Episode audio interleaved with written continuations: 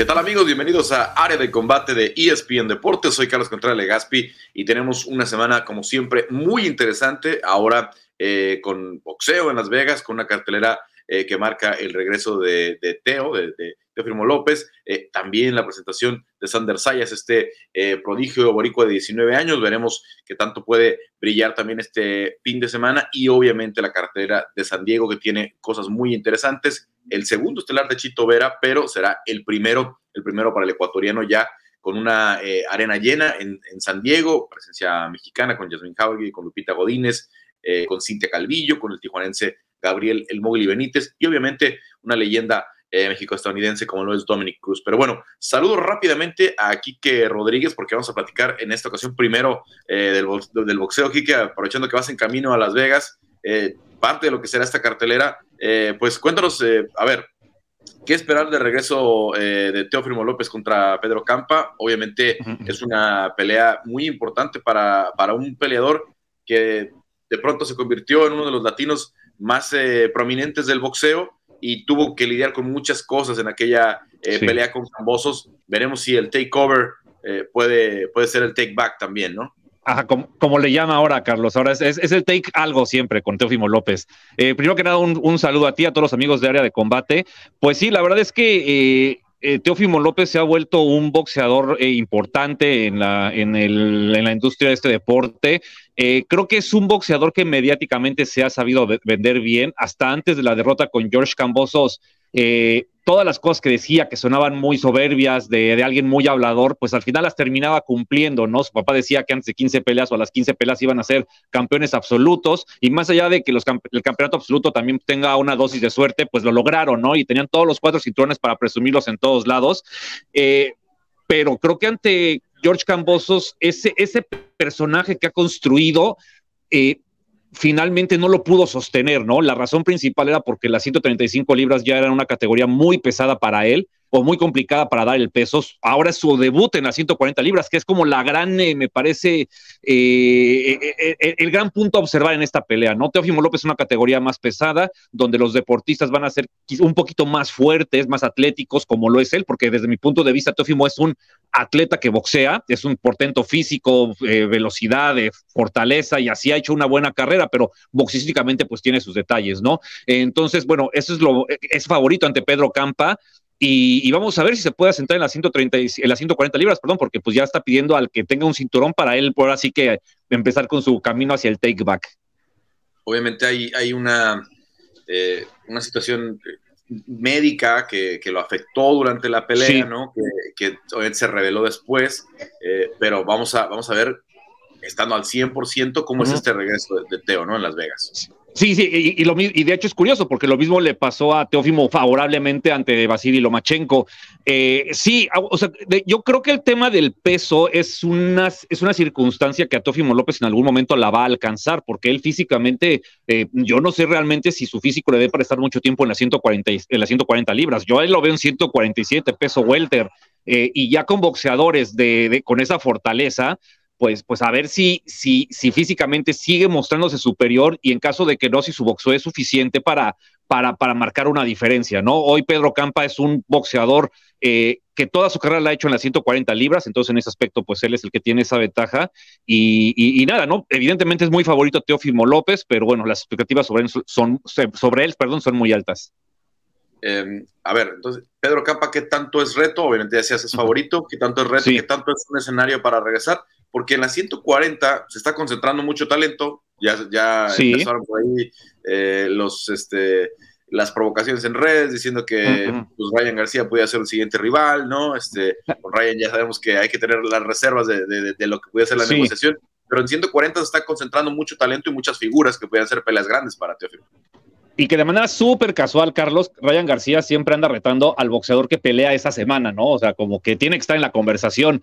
Eh, sí, justamente las 140 libras es una categoría que, digamos, pues eh, los 135 que ya no dan el peso, pues están empezando a moverse, ¿no? Y está el tema de Josh Taylor que está dejando los cinturones. Eh, básicamente, él quiere regresar por, por temas de campeonato, pero la, realidad de la categoría es que, pues, todos los cuatro cinturones que, que existen de los cuatro organismos, tienen ya reglamentariamente tienen ya sus peleas armadas, ¿no? O sea, la verdad es que Teófimo tiene que esperar un rato más. Y creo, creo que Pedro Campa es un boxeador que sí va a representar un reto, pero creo que un poco lo que sucedió el sábado pasado con Michael Conlan ante Miguel Marriaga, ¿no? Un reto calculado. Bueno, pasamos a esa misma cartelera, pero con otro gran prospecto, sí. que le han venido dando mucho impulso, como ese eh, Sander Sayas, 19 años, 13-0, ¿no? Ahora enfrentando a un mexicano por un cinturón norteamericano, ¿no? Eh, digamos que el compromiso más grande de su carrera después de aquella pelea que se le cayó en el mes de junio.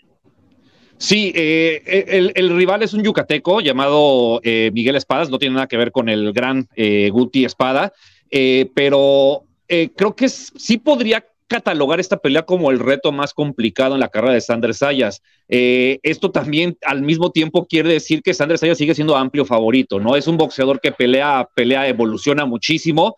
Eh, él, él, él, físicamente, pues bueno, tuvo una enfermedad, pero fue, fiebre, fue, algo así como eh, que, superó pocos días después, ¿no? Y que le permitió regresar a entrenar normalmente desde, desde, el, principio. O sea, no, no, yo, no espero un Sanders Sayas disminuido, ni mucho menos, pero, pero pues de Sanders Sayas también esperar lo de siempre, ¿no? ¿Qué, nueva cosa presenta arriba del ring como lo hace cada pelea? La verdad es que eh, e, este puertorriqueño promete muchísimo, sigue manteniendo los pies en la tierra, pero de manera, de manera muy importante. Es una, que creo que es una de sus mayores virtudes, creo yo. Y, pues eh, Sanders Sayas es un, definitivamente un boxeador a seguir. Muchos hablan de Subriel Matías como quizás el, el boxeador puertorriqueño más importante. Eh, a lo mejor sí porque tiene más tiempo y él ya va por un campeonato mundial directamente, pero Sanders Sayas ocupará ese lugar en muy poco tiempo. muy, muy bien, eh, además se desenvuelve muy bien con los medios, es un tipo muy bien. Eh, bastante, listo y eso lo ayuda mucho en el, tema del estrellato, ¿no? Sí, sí, sí, es muy mediático y eso top rank, pero se, se, pintan solos, ¿no? Para promoverlo. Ahorita Edgar Berlanga es el que maneja el mercado de Nueva York, pues más temprano que tarde será Sanders Sayas el que establece las cartelas en el Madison Square Garden. Vamos a ver ese de, desenvolvimiento. Eh, platicábamos antes de arrancar la grabación. Eh, ¿Cómo viste a Virgil el fin de semana? Muy bien, Carlos. Eh, mira, no fue la pelea más brillante de Virgil Ortiz, pero creo que, creo que mucho tuvo que ver lo que ofreció Michael McKinson como rival. un boxeador que sonó la campana y a los 20 segundos ya lo había abrazado un minuto después, el referee ya le había advertido por, por ensuciar la pelea, ¿no? Salió a sobrevivir, a incomodar a, a Virgil Ortiz, que es un boxeador que se planta, que le gusta intercambiar golpes, pero cuando se te presenta un rival que no te permite hacer tu boxeo, pues hay que buscar la manera de resolver la pelea. Y me parece que Vergil Ortiz, eh, eh, entrando, entrando al estómago, gancho al hígado principalmente, fue, fue mermando el, trabajo de piernas de, de, hasta que de plano pues se quedó estático eh, por ahí del sexto, séptimo round y en el noveno acabó la pelea. La verdad es que fue un, fue un combate de esos que quizás no fueron brillantes, no fueron como para el highlight, ¿no? Para, para viralizar el video del knockout pero, pero sí fue un combate que, que Vergil trabajó bien, trabajó eh, eh, pues round a round de manera correcta, de manera inteligente, de manera madura, y me parece que eso es muy rescatable y eso es lo que muchas veces los boxeadores deben demostrar para, para, para, poderlos, para poder hablar de ellos como, como peleador de, peleadores de élite, ¿no? Como creo yo lo es Vergil Ortiz. Y ya nada más quiero cerrar el tema de, de, del box contigo, Kike. Eh, ¿Nos la creemos? ¿Va a pasar Vivol en contra del zurdo después de los anuncios de esta semana? Pues mira, eh, si la, M ya, la AMB ya se puso firme y Golden Boy está también firme en hacer esa pelea, pues creo que a Eddie Hearn le va a quedar de otra y se va a terminar haciendo, ¿no? No sé, medio regañadientas, pero, pero creo que sí se va a hacer, ¿no? Sabemos que ahí está el payday de, de, de, de mayo del 2023, pero pues bueno, digo, administrativamente es la pelea que tiene que ser, es un riesgo, evidentemente ni Eddie Hearn ni Vivo lo querían correr, pero pues, pues a las reglas son las reglas. Bueno, pues ahí, ahí, ahí están los anuncios de esta semana. Vamos a ver si, si termina sucediendo. Quique, te dejamos porque vas eh, rumbo a Las Vegas. Muchas gracias por estos minutos y escuchamos mucho más como cada semana en el estilista. No, muchísimas gracias a ti, Carlos. Saludos a todos los amigos de área de combate y, y que tengan una buena semana. Bueno, ahí estaba Quique Rodríguez, así nuestro eh, productor Héctor Cruz. Héctor, vamos a escuchar rápidamente lo que nos decía eh, Chito Vera, que es el estelar de esta semana, y ya vamos presentando nuestro eh, panel de análisis de MMA para platicar de esta, de esta cartelera. Y lo he hecho en las últimas 20 peleas que tengo, ¿no? Llaman, dicen el nombre del oponente, sin problema, vamos. ¿Por qué? Porque estoy listo, estoy siempre en el gimnasio. Entonces, el tomar peleas es la única forma de llegar al top el finalizarlos, el poner performance épicos, te lleva más rápido. Pero cuando las tomas las oportunidades y vas mejorando, es cuando realmente vas a llegar a ese cinturón algún día. ¿Cómo cambiaron las cosas en, en poco tiempo, en pocos meses, no? Porque cuando tú te le plantas ahí a, Dominic bastante respetuosamente en el Apex, le dijiste, quiero pelear contigo, como que a él le pareció que tal vez la pelea no le convenía, ¿no? Pero ahora que tú estás arriba de él en el ranking, que vienes en esta racha, es una pelea que él tampoco podía negarse. Así es la vida. Un día estás arriba, un día estás abajo, y eso nunca lo vas a poder terminar. El futuro no lo podemos ver, pero si trabajas fuerte, si eres consistente, yo creo que las cosas se dan. Y, y yo creo que él puede tener sus metas, sus sueños lógicos, pero el tiempo es mi hora. Yo soy el joven, tengo la experiencia y pues lo voy a acabar y voy a llegar a ser campeón mundial. Bueno, con esa seguridad de, Marlon Chito Vera, eh, voy saludándolos a, ustedes también, chicos. Eh, ya están por acá. A ver, ya veo a Cris, Cristian Tetzpa, desde UFC Español, también aquí en San Diego, Álvaro Colmenero en Madrid y Diego Lecano en México. Bueno, Em, a ver, tuvimos una cartelera de 10 finalizaciones la, semana pasada, pero vámonos de lleno a, lo que viene aquí en San Diego. Em, Marlon Vera con esta pelea tan eh, importante para su carrera. ¿Qué, ¿Qué, chito vamos a ver y qué Dominic Cruz vamos a ver? ¿no? Dominic que no ha regresado de aquella pelea eh, con Pedro Muñoz el año pasado y ahora pues un, chito que viene con mucha hambre, que viene con mucha agresividad, con mucha confianza. Eh, arranco contigo, Chris. ¿Cómo vamos a ver este combate estelar? Hola, ¿qué tal, Carlos, Diego, Álvaro? Eh, pues, ay, Dios. la verdad espero ver la mejor versión de ambos. Creo que Chito pues llega en un gran momento ya con esta racha de tres victorias. Eh, él pelea muy seguido, como decía en la entrevista, él toma todas las oportunidades que se le presentan. Y por otro lado, tenemos a un Dominic Cruz que ha tenido una carrera exitosa a pesar de todas las lesiones que ha tenido, eh, por desgracia ha estado ausente por lapsos muy largos. Siempre se pregunta cómo es que va a regresar y regresa generalmente bien. Una vez eh, noqueó a Takeya Mizugaki, en otra ocasión eh, se coronó campeón otra vez y así ha sido su carrera, ¿no? Entonces yo creo que eh, no hay que descartarlo porque además tiene muchísima experiencia. Cuando Dominic ya era campeón de UFC, Chito todavía ni siquiera debutaba como profesional, entonces creo que eh, por ahí podría estar una de las claves en la experiencia, pero Chito también ya tiene mucha experiencia, va a ser su combate número 20 dentro de UFC. Entonces, me parece que el momento es para el ecuatoriano. Eh, creo que tiene un gran récord, ha enfrentado eh, a rivales con mucha experiencia, con mucho renombre, y creo que no le va a volver a pasar lo que le sucedió con José Aldo. Entonces, a mí me parece que podría ser el momento de Chito Vera. Álvaro, te veo, te veo de acuerdo con, con Chris.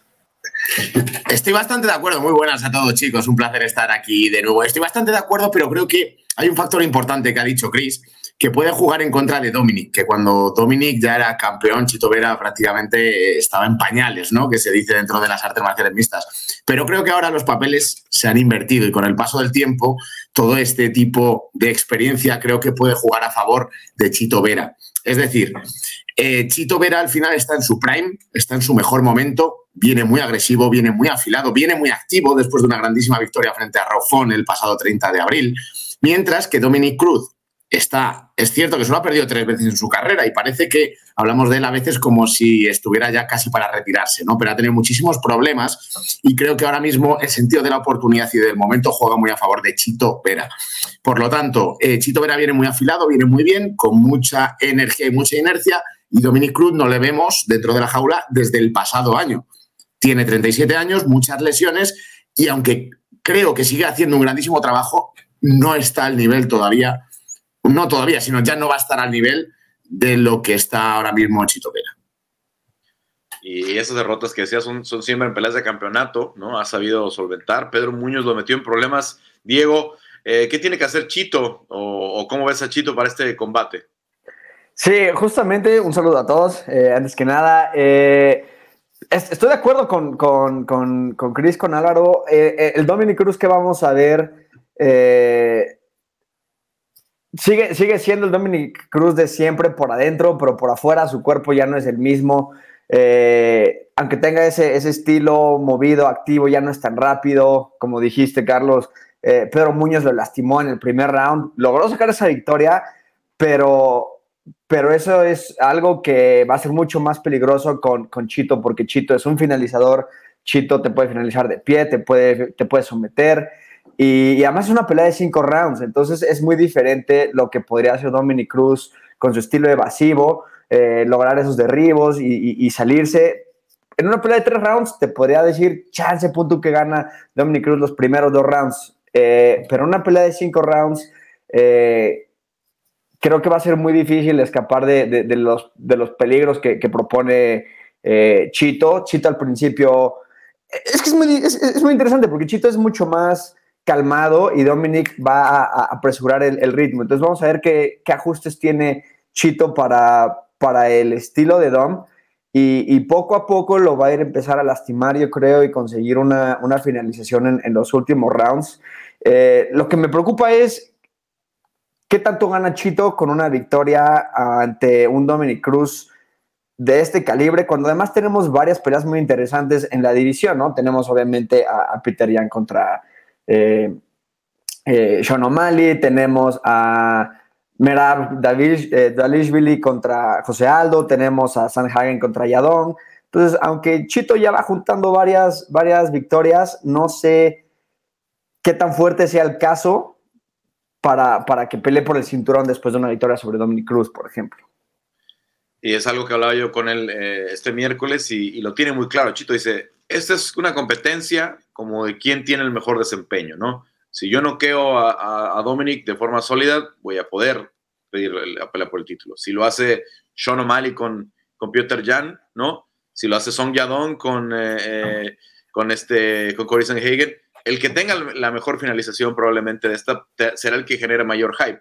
Pero, pero, creo que todos van detrás de Jose Aldo si Jose Aldo vence a Billy, ¿no? Será una, una pelea muy eh, difícil para José, pero si José logra ganarle al, georgiano, el, nombre le va a alcanzar, ¿no? A, a, José y estas declaraciones que ha hecho de que se quiere retirar en una pelea de campeonato, bla, bla, bla. Yo creo que por ahí les podría ganar. Pero si no gana José, va a ser una competencia entre los prospectos, ¿no? Yadon, Chito, O'Malley, que además, por cierto, ya se cruzaron, ¿no? Ya, ya, ya, ya pelearon entre, entre ellos. Y la verdad es que Chito se ve muy bien tanto con, con Song, ¿no? una pelea que perdió en las tarjetas, pero que fue una pelea bastante polémica por ahí, ¿no? cerrada al menos, y la de, y la, de, la Sean O'Malley. Muy interesante el evento estelar.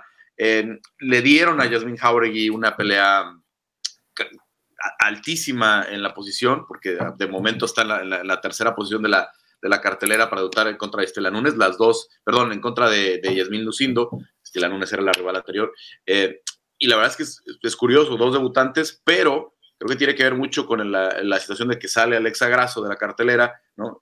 Es una, eh, cartelera muy enfocada, público latino, público mexicano que pueda cruzar de Tijuana el fin de semana. Y bueno, pues al final de cuentas, ella que es de Rosarito va a tener esta oportunidad. ¿Qué sabemos? ¿Qué le decimos a la gente que no conoce a, a, a Yasmin Jauregui para esta pelea debut de la mexicana? Híjole, es una peleadora muy fuerte, ¿no? Eh, también lo platicábamos ayer, tú decías, yo creo que también la posición en la cartelera es por los highlights que ha tenido eh, en otras empresas al principio de su carrera y creo que también las redes sociales pues han ayudado y contribuido a eso. El físico que tiene Yasmín es impresionante, la verdad es que lo trabaja mucho, es una peleadora muy fuerte, llega invicta, eh, creo que eso le ayuda bastante y bueno, además eh, viene con las cartas de ser parte de Entram Gym, ¿no? Entonces creo que em, eso es muy bueno para ella, está tranquila, o sea, creo que eh, pues también va a tener a, a, Silvana en su esquina, va a tener a sus compañeros, Michael Morales va a venir a verla, Brandon Moreno, entonces creo que está motivada, creo que eso le va a ayudar bastante, debutar cerca de casa también le da muchísima confianza entonces yo creo que Yasmín eh, Jauregui pues va a tener una muy buena actuación en este debut. Diego. Ah, me emociona muchísimo esta pelea. Eh, me, voy a, referir a, ambas como Jauregui y Lucindo porque son eh, tocayas básicamente. Entonces, es, es, muy interesante porque ambas son debutantes, ambas son muy jóvenes. Lucindo tiene 20 años, yo no sé si va a ser la peleadora más, más joven en el roster una vez que debute. Eh, lo, que me encanta es que ambas tienen muchas finalizaciones, lo cual eh, no, es, no, es, lo común en, en las divisiones eh, femeniles, en las categorías femeniles, perdón. y sobre todo en, en, knockouts, ¿no? O sea, ni, siquiera son sumisiones. Entonces, Lucindo, que tiene 20 años, tiene 17 peleas profesionales, 10 de sus victorias, 10, eh, 10 de sus 13 victorias han sido finalizaciones, más las 8 finalizaciones, perdón, más las 6 finalizaciones que tiene eh, Jauregui. Creo que va a ser una pelea muy emocionante. Cualquiera de las dos con, con una finalización y como decías, Carlos, en, en la posición en la que está en la cartelera, puede empezar a hacer mucho ruido porque además es una división en la que tú y las tres peleas buenas, tres buenas finalizaciones y ya estás en un top 10, top 5. Entonces, eh, me emociona muchísimo y como decía Chris, o sea, eh, Jauregui es, fuerte, es atlética, creo que tiene lo, necesario para, para, hacer ruido en, la división. Me emociona mucho y, y, le veo mucho potencial en la, en la UFC. Álvaro, siempre son una incógnita este tipo de peleas. Eh, de, de, Yasmín conocemos un poco más por la proyección, por la, porque viene de combate global, que es una, es una, eh, una promoción que a nivel, eh, digamos, alcance, tiene mucho alcance, ¿no? Se, se, ve en varios países, etcétera, etcétera. Sabemos que tiene muy, muy buena calidad de producción. Y de las peleas de, de Yasmín eh, Lucindo, yo solamente puedo encontrar por ahí alguna que está en Fight Pass, que lo, lo demás son, eh, ¿cómo se llama? Extractos, ¿no? Nos basamos en el récord. Son, pueden ser engañosas ese tipo de peleas, Salvador. Sí, sí, sí, va a ser una, una, pelea complicada. Como bien dices, no es fácil de analizar a una rival así, sobre todo por parte de, de Jauregui, porque como comentabas, en combate global hay mucho contenido y es mucho más fácil encontrarlo, incluso seguirlo tanto en España como allí directamente en Latinoamérica. Es una pelea igualada, es una pelea muy, muy con muchas expectativas puestas en ello. Yo, sinceramente, iría directamente a Jauregui.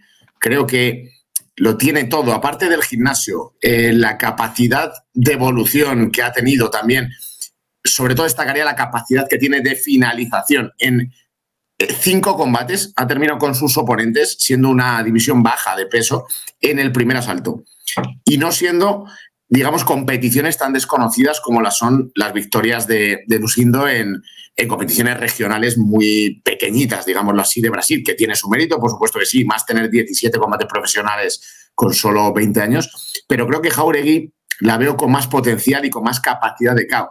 Eso sí, si la pelea se va a la larga distancia, creo que Lucindo suben sus posibilidades de hacerse con la victoria.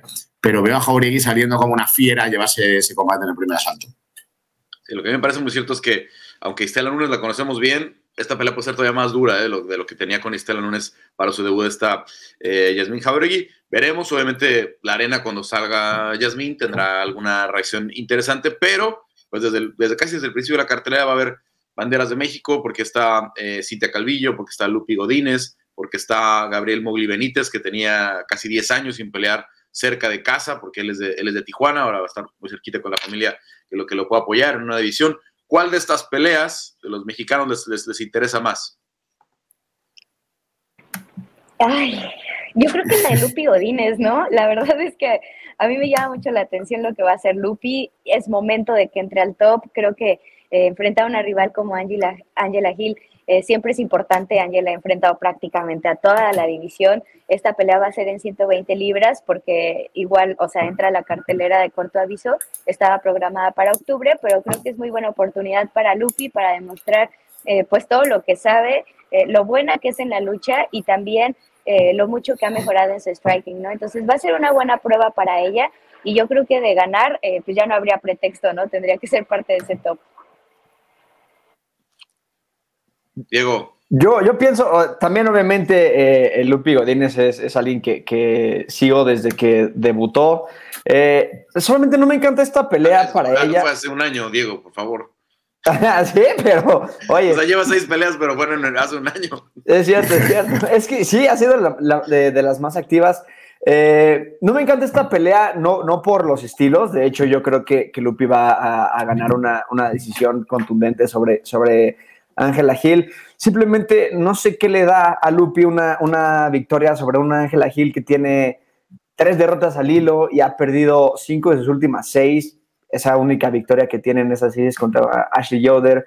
Eh, no sé, no sé qué, qué tanto la, la, eleven, simplemente por el nombre de, de Ángela Gil puede ser que, que suene un poco más, pero no, no, no creo que la suba mucho en, los rankings. Y tampoco me gusta para Ángela Gil, porque es una personalidad que a mí me encanta tenerla en, en la UFC y, que le hagan entrevistas, pero es difícil hacer un, un, caso para que se quede con una cuarta derrota. Entonces, eh, pues es, es, es, es, como, eh, como bittersweet, ¿no? Por, un lado me emociona ver a Lupi Godínez, pero por otro lado eh, siento que lo que salga de, esta, de este resultado no es muy bueno para ninguna de las dos. Entonces, eh, simplemente ojalá Lupi gane y, pueda pelear pronto otra vez y, que siga con, con, esa actividad que, que es lo que le ha hecho tener un poco, cierto renombre porque le falta también finalizar. Entonces, eh, al menos que, que sea que, que, esté muy activa, pues eso, eso mantiene su, su nombre sonando. Bueno, si gana parecería lógico que entrara al top 15, porque debería estar ahí, porque hay, hay, peleadoras que con menos victorias y luego hasta con unas victorias por descalificación se han metido al, ranking, pero vamos a, vamos a ver qué termina sucediendo. Y pues sí, es cierto que, el caso de Angela Hill, que al menos va a pelear en casa, porque ella vivió aquí mucho tiempo en San Diego, ¿no? Siento, creo que ahora se movió a, a Los Ángeles, pero fueron muchos años aquí en, en el Alliance. Eh, pues le pudiera ayudar de algo. Eh, de las peleas que mencionábamos, eh, Álvaro, ¿cuál te parece a ti interesante? A mí me parece un auténtico peleón, Carlos, la del Mowgli Benítez contra Charlie Ontiveros. Me parece que no le hace nada de honor el récord que tiene Charlie Ontiveros. Si no recuerdo mal, tiene 11-8 o algo así. 11-8. Viene con dos derrotas en sus dos únicas peleas en la UFC y, sin embargo, considero que es un peleador muy divertido de ver, que tiene muy buenas manos, que tiene buen striking, que es completo, que no es fácil derribarlo y que le ponen a una roca como es Mowgli Benítez que ha peleado contra gente como André Fili, Enrique el Fuerte Barzola, Humberto Bandena, Sadik Yusuf, Omar Morales, se dice pronto. Pero como ha tenido una racha irregular dentro de la UFC y viene con dos derrotas también frente a Guarantillo y frente a David Zonama, le ponen a Ontiveros. Eh, considero que es un peleón. Parto de la base de que para mí es favorito Mowgli Benítez, porque es un auténtico guerrero muy capacitado en muchos campos de, de, la lucha, pero especialmente me gusta como pelea de pie, en la pelea vertical creo que, que es un gran noqueador. Pero eso mismo, creo que va a ser un, un, choque de estilos muy vistoso. Creo que, sé, que no va a haber apenas suelo, que se van a ir, digamos, a la auténtica guerra, a la batalla, al tú por tú, a fajarse. Y considero que es un, uno de los combates que van, que van a ser de, de las peleas de la noche. Vamos a ver cómo se, se desempeña Mowgli, sobre todo ahora con esta decisión ya permanente de ir a 155 libras. Había tomado algunas peleas en 155, pero era por el aviso corto. Su plan siempre era estar en, en 145, al menos en UFC. Ahora, de verdad, se le ve eh, físicamente, se le ve su semblante muy diferente porque fue un campamento ya pensando en una división arriba. Veremos ya después del corte de peso y todo eso, cómo, es, la, la realidad del día del combate, pero a final de cuentas llega mejor. Vamos a ver cómo, cómo se termina desempeñando. Eh, alguna que nos está, es que está, esté escapando, ya decías de David Onama, que va a estar en la, en la, en la. ¿Alguna otra pelea que no nos podemos perder de San Diego? Pues Cintia Calvillo contra Nina Núñez, creo que también es una pelea que las dos van a estar peleando por, por su estadía en, en, en la compañía, porque Cintia Calvillo que viene con con tres derrotas seguidas, Nina Núñez también con, con, dos derrotas, después de que había logrado una racha interesante y, y, y, muy buena, creo que, digo, fue mamá y obviamente eso le, le, genera pues, pues distracciones y, tiempo fuera del gimnasio y, siento que no se ha acomodado bien o se ha adaptado a, a, a ese cambio y, Cintia Calvillo que pues por, por cuestiones de, de, cambio de gym, eh, tuvo una suspensión por, por este, marihuana. Entonces, eh, alguna va a tener que, que, hacer un ajuste y aplicarlo en esta pelea si quiere, si quiere quedarse en la UFC y además va a tener que ser una victoria contundente porque, pues porque las dos están, están colgando de un hilo. Es una pelea de, de de transición para ambas. Cintia va a regresar a la 115, ¿no? Es una rival. La ventaja es que Nina Nunes es una 115 que va a pelear en 125, ¿no? No, no está haciendo, eh, no está enfrentando a una, mujer que va a ser más grande que ella, porque Cintia ya estaba trabajando para bajar a la 115 de nuevo, la, división donde llegó invicta, donde estuvo, eh, incluso llegó a la conversación de, ser retadora, ¿no? Cuando, cuando llegaba al, al UFC. Y, y, y, Nina, pues ya lo decía, es el tema personal, vamos a ver eh, cuál es la situación, ¿no? Porque eh, obviamente viene de ser mamá, ¿no? Eh, la pareja de, Amanda Nunes y vamos a ver cuál es la decisión a futuro de qué tan larga pueda seguir siendo la carrera tanto de, Amanda como de, Nina, ¿no? Que, las dos, pues obviamente, ya, ya llevan largo recorrido. ¿Alguna otra, Álvaro? Pues sí, a mí me interesa mucho una que estoy convencido que no va a llegar al final de los tres asaltos, que es la de Azamad Murzakanov frente a Devin Clark. Tenemos un Devin Clark que ha luchado contra peleadores muy bien posicionados como Anthony Smith, como John Kutelaba, que viene de ganar a William Knight, y enfrente un peleador ruso que viene del Contender Series de noquear de aquella manera tan tremenda a Schiffel y luego debuta en la UFC, gana por un flying knee. Creo que es un peleador que, pues eso, con ocho caos de 11 victorias invicto nos puede dar unas grandísimas peleas por delante en el semipesado, que ya sabemos que es un peso que está ahí bonito, pero que faltan nuevas estrellas que emerjan y creo que, de aquí, si Murzakanov sigue ganando bien y espectacularmente, puede, pueden hacer una nueva estrella. Sí, sí, interesante, interesante selección porque las 205 les falta profundidad, sobre todo de nombres ahí en, el, top. Chris. Eh, creo que también el combate de Gerald Mirchard con, con Bruno Silva los dos vienen de perder, pero venían con una buena racha, entonces eh, creo que va a haber fuegos artificiales en esa pelea, me llama mucho la atención. Sí, Michel, que bueno, es el caso de, la muestra de lo, complicado y lo difícil que es eh, pelear con Kimaev, porque a Michel lo hizo Kimaev ver mal en unos cuantos segundos y de ahí se metió una racha de tres, cuatro sumisiones a, los rivales. Buena pelea de rebote para, para ambos, porque eh, Bruno también perdió este, con, un rival que ascendió muy rápido en la, división. Así es que, bueno, ahí, está la, ahí, están las recomendaciones. Les quiero preguntar, porque ya es oficial el anuncio de Brasil, ¿no? ¿Qué quieren ver en Brasil? ¿Cuáles son sus, eh, sus, picks, ¿no? ¿Va a ser Amanda? ¿Va a ser Charles Oliveira? ¿Va a ser Davison Figueredo? Tendrá que haber un campeón eh, brasileño defendiendo allá en, Río de Janeiro en el mes de enero.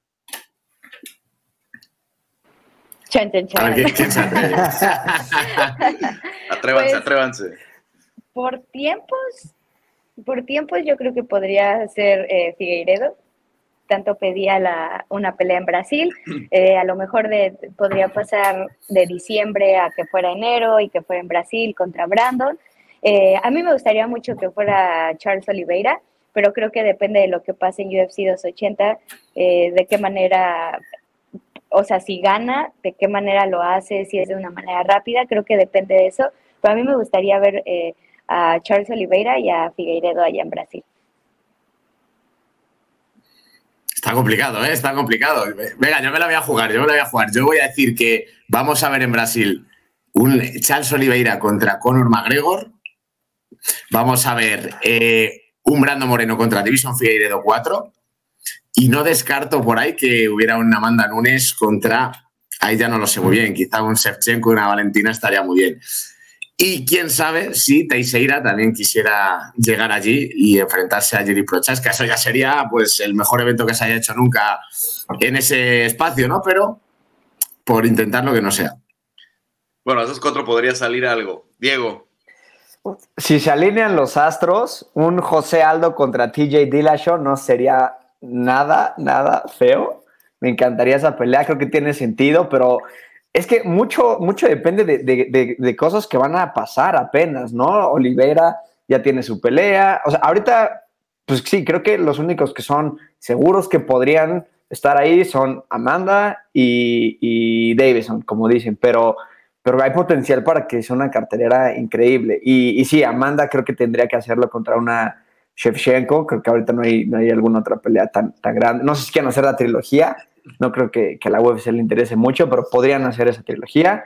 Pero sí, un, un, regreso de, de, de, José Aldo, si tiene una, una, buena victoria contra Merab, que además ya va a ser esta ahorita en agosto. Eh, creo que, creo que por ahí me iría yo. Pero, pero eso, eso que dice Álvaro de, de un, de un este, Olivera contra McGregor, no, no me pongo tampoco. sin especulación, digo, la verdad es que Charles Oliveira no necesita el cinturón de por medio, ¿no? Eh, eh, sería una pelea muy, muy atractiva, pero si hicieran esa, no necesitas otra de cinturón, en realidad, ¿no? O sea, no necesitas, porque además, eh, sale muy caro tener a Conor McGregor. O sea, Conor te va a arrastrar demasiados puntos del pay-per-view como para que entrara también Amanda, como para que entrara Davison Figueredo, como para que entrara otro campeón. Y, lo, real es que la, taquilla en la arena joniense no puede ser... Eh, yo, entiendo que Charles insiste mucho en esa pelea, pero tendrían que vender los boletos en un precio inaccesible para el, para el público brasileño. ¿no? Eh, en, en el Madison Square Garden en la arena T-Mobile de Las Vegas puedes vender boletos de 15 mil dólares, puedes vender boletos de 20 mil dólares y la gente los va a pagar porque está acostumbrada a pagar eso. Si tú llegas y le dices a la gente en Río de Janeiro que pague eso, de verdad, o sea, es, no, ni la economía ni de Brasil ni de México, probablemente la de Londres, ¿no? Probablemente la, en Londres pudieras vender ese tipo de, de, de, boletos, pero no, no, no, más allá de esos, de esos mercados. Es más, ni siquiera creo que en Dallas o en, en, en Houston, algunos de esos mercados, la gente te lo pagaría. Pero se vale soñar, se vale soñar. Por sería, que no sea.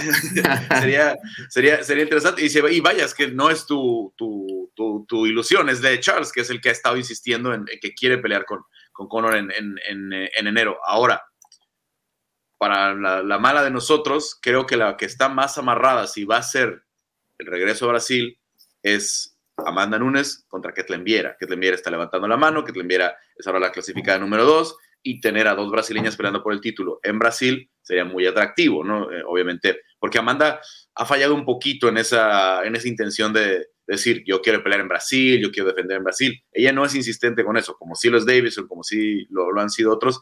Ella dice, bueno, donde me pongan, ¿no? Si me pone en Brasil, bien, si no, este, donde sea yo peleo. Entonces, esa pudiera ser y obviamente el equipo de Brandon Moreno quiere sacarse ya el capítulo de Davison Figueredo, eh, quieren terminar con esa cuarta pelea. Entonces, si es en enero en Brasil, aunque ellos quisieran que fuera antes, ¿no? Eh, pero si les dicen es ahí, la van a firmar y se va a hacer. Entonces, vamos a ver cómo se desenvuelve. La baraja se pone interesante. Y vamos a ver eh, primero lo que pase con, con Merab y con José, lo que pase con Aljaman y con TJ Dillashaw, y sobre todo Charles contra contra Islam Makhachev, que lo, realista es que Charles es hoy el brasileño que vende más, es el más popular, porque ha tenido las peleas grandes, porque ya está vendiendo casi medio millón de pavos por eventos, ¿no? Que no es este, las cifras de Conor McGregor, pero que probablemente ha sido el brasileño que, que, más venda, ¿eh? que esté más ahí. No digo los estatus de leyenda que tienen un José Aldo a lo mejor, eh, o Anderson Silva, pero está ahí, está ahí metiéndose eh, ya en el, en, la, lista de, las buenas ventas de pay-per-view y seguramente Abu Dhabi le va a ver muy bien en el tema económico porque la cartera la están empacando muy, muy, muy fuerte. Bueno, eh, chicos, pues gracias. Eh, vamos a estar eh, pendientes de lo que pase en, en San Diego y bueno, pues gracias como siempre por su participación. Muchas gracias, un placer. Bueno, pues ahí está. Álvaro, Diego, Cris, platicamos la próxima semana. Nosotros nos despedimos en este área de combate. Como siempre, los invitamos los lunes también a los spaces donde estamos comentando en área de combate en vivo con la gente de UFS Español y de la cuenta de ESPN Deportes. Tendremos una sorpresa, sin duda, el lunes con alguien, con alguien eh, siempre, siempre serán, este, eh, obviamente, figuras latinas con las que ustedes puedan platicar y puedan tener más interacción y obviamente estaremos también participando nosotros. Eh, yo los invito a que descarguen y se suscriban a este podcast en todas las plataformas de ESPN eh, Deportes. Y bueno, como siempre, gracias a Héctor Cruz que estuvo en la producción. Soy Carlos Contreras Legaspi y regresamos la próxima con área de combate aquí en ESPN Deportes.